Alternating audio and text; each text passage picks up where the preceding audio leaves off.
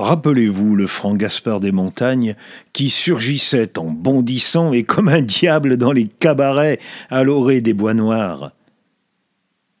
Dans ces pays marqués par le bruit de la cognée, au bord de cette forêt qui bluit sous le vent, la couche de fougère du bûcheron, c'est ici que je vous donne rendez-vous dans ce grand matin d'herbes et d'oiseaux hiver sifflant de burles glacées, hiver de neige qui poudroie dans le large de l'aube.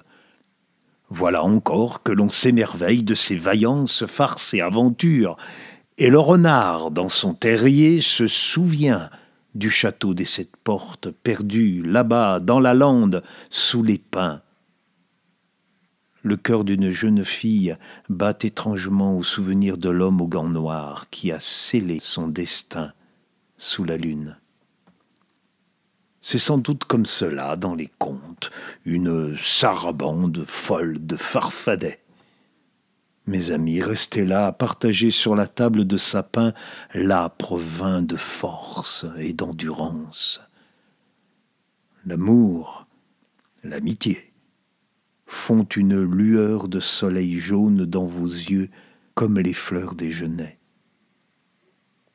J'entonne à voix haute, compagnon de mes songes, un chant qui se lève des hommes de sève.